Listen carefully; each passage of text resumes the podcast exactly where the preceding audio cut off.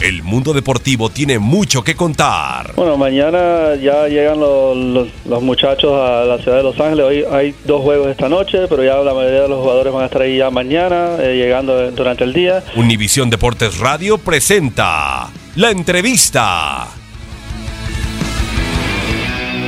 Creo que intentamos de principio a fin, fuimos protagonistas del juego, tuvimos mucho más tiempo la pelota.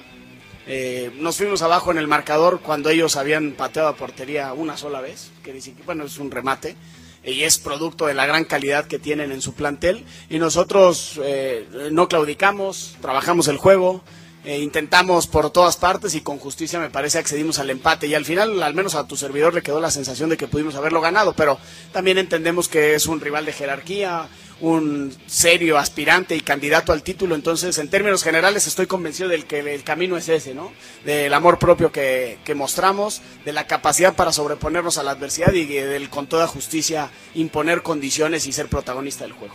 Sí, la realidad es que eso es algo que debemos enaltecer y reconocer en, en todos los jugadores. El hecho de que ya por segunda vez son capaces de, de sobreponerse a un marcador adverso. ¿no? Hablo el partido de hoy, el cual pudimos empatar, y el partido de Copa contra Mineros, que empezamos perdiendo y que lo, ganamos con justicia también. Entonces todo eso nos fortalece en lo anímico y, al final confirma que este equipo tiene amor propio, este equipo eh, a veces le tocará perder, a veces ganará, a veces empatará, pero siempre lo dejará todo en la cancha y jugará con el corazón por delante.